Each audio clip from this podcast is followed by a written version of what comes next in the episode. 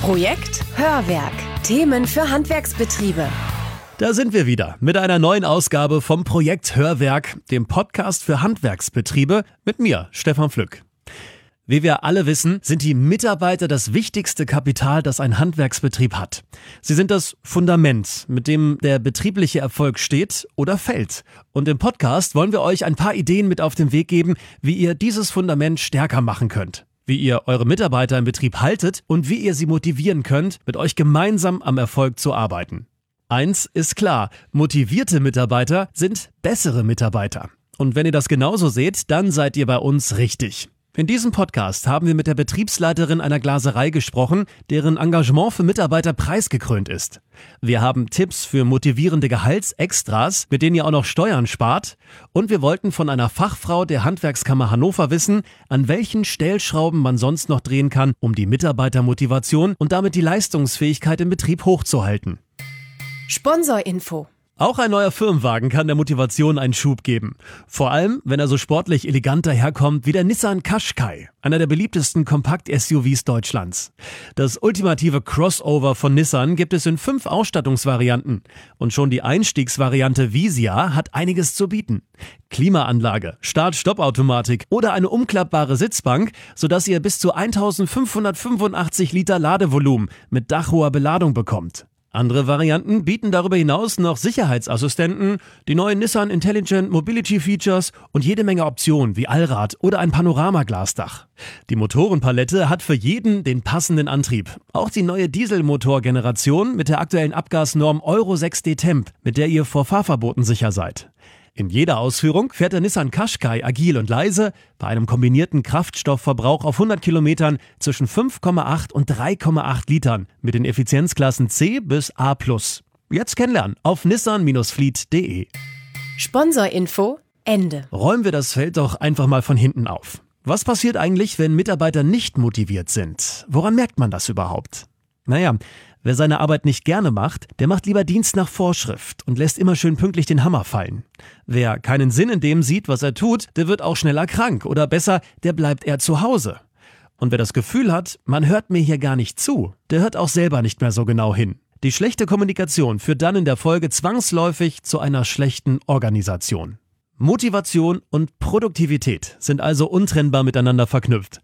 Und dieses Prinzip hat der Glaserbetrieb Heideglas aus Uelzen ganz offensichtlich verstanden und seine Lehren daraus gezogen. Und welche? Darüber unterhalte ich mich jetzt mit der Betriebsleiterin Tanja Neumann. Das Interview.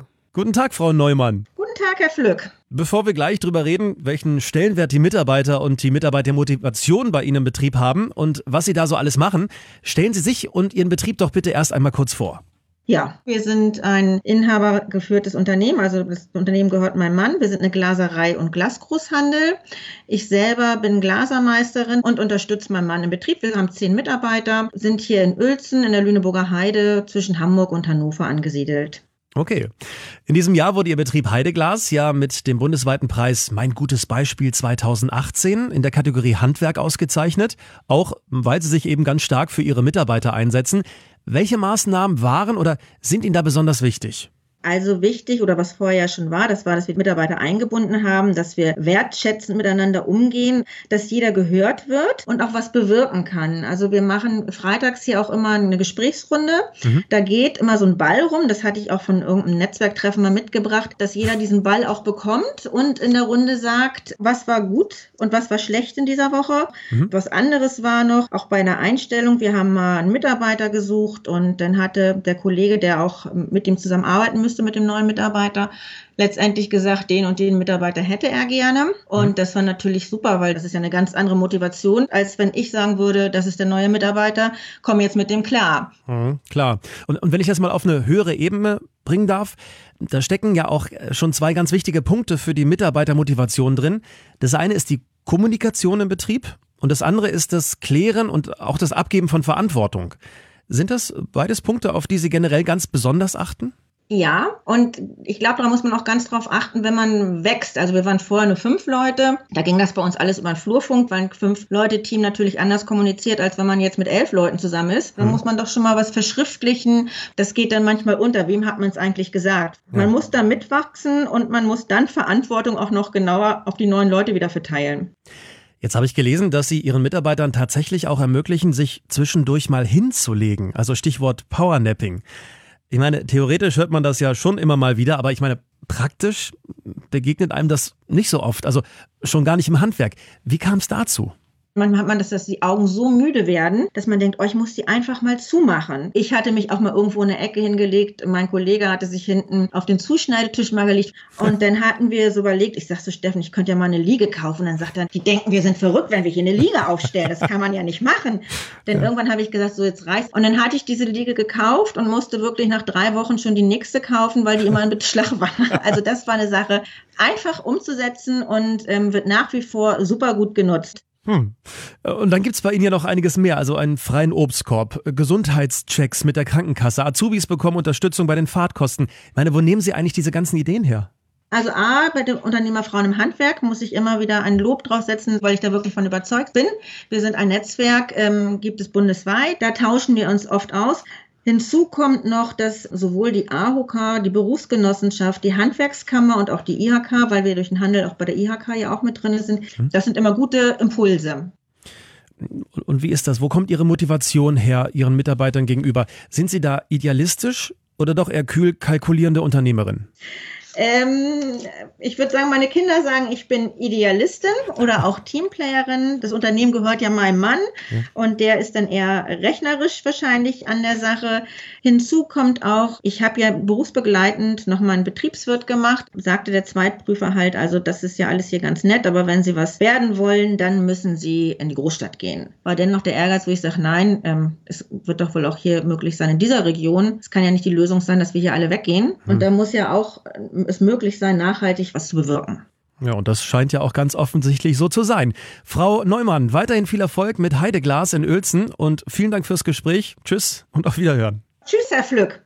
Ja, die Frage, was motiviert meine Mitarbeiter? Die hat in den vergangenen Jahren ja ganz schön an Bedeutung gewonnen.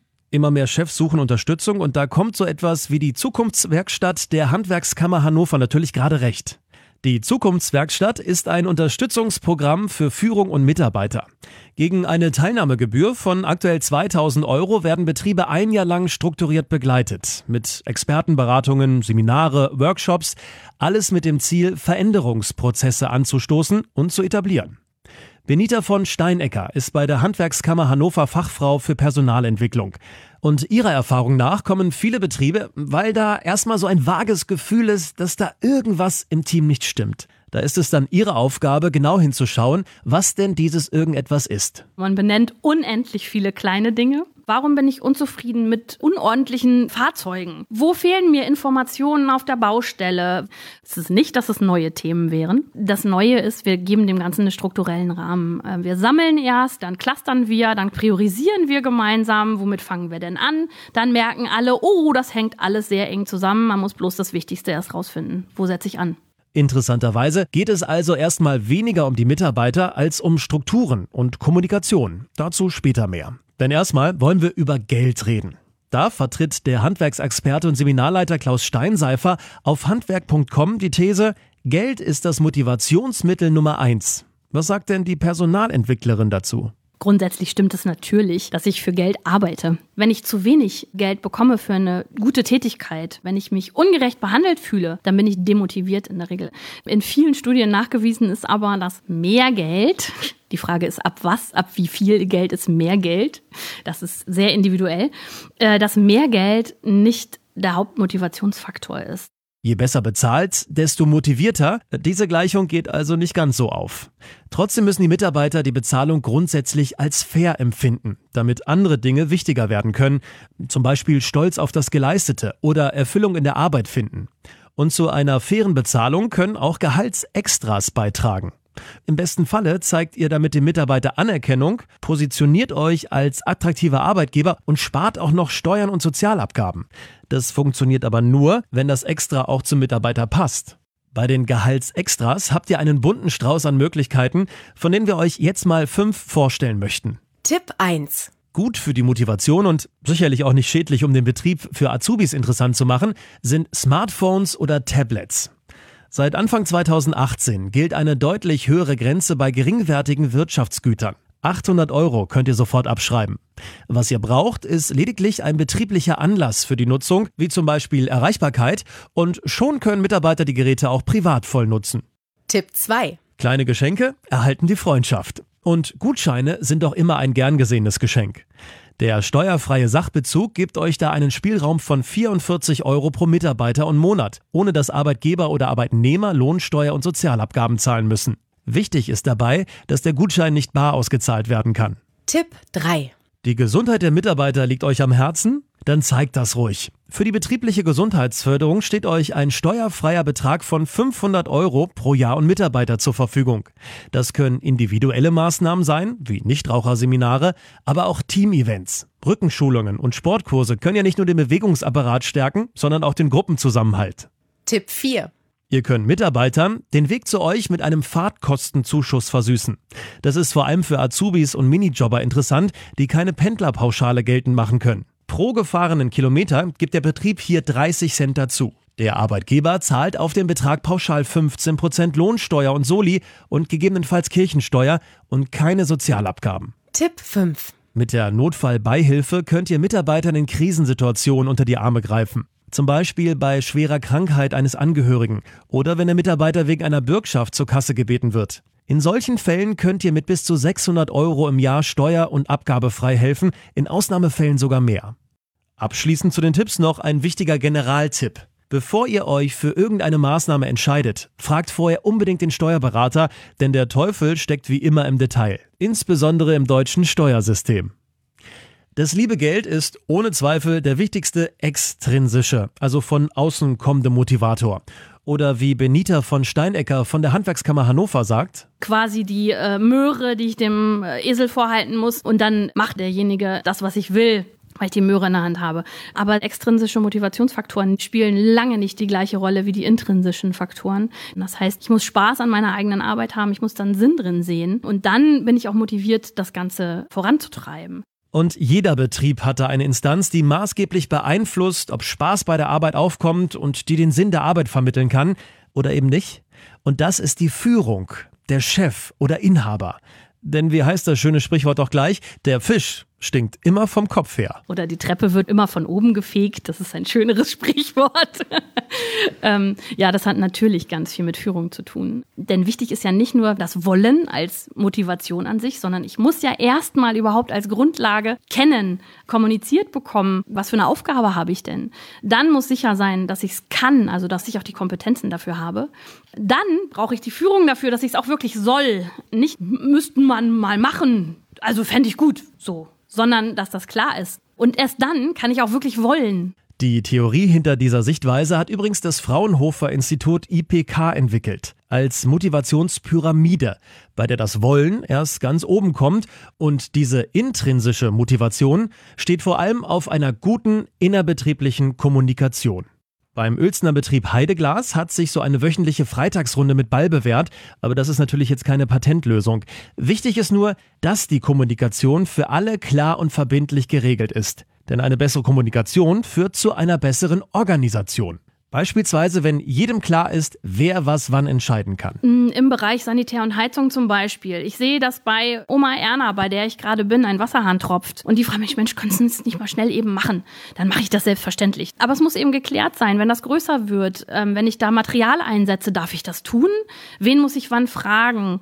Wie viel Freiheiten habe ich? Und wo ist sogar gewollt, dass ich selbst entscheide? Ein anderer wichtiger Punkt ist das Feedback.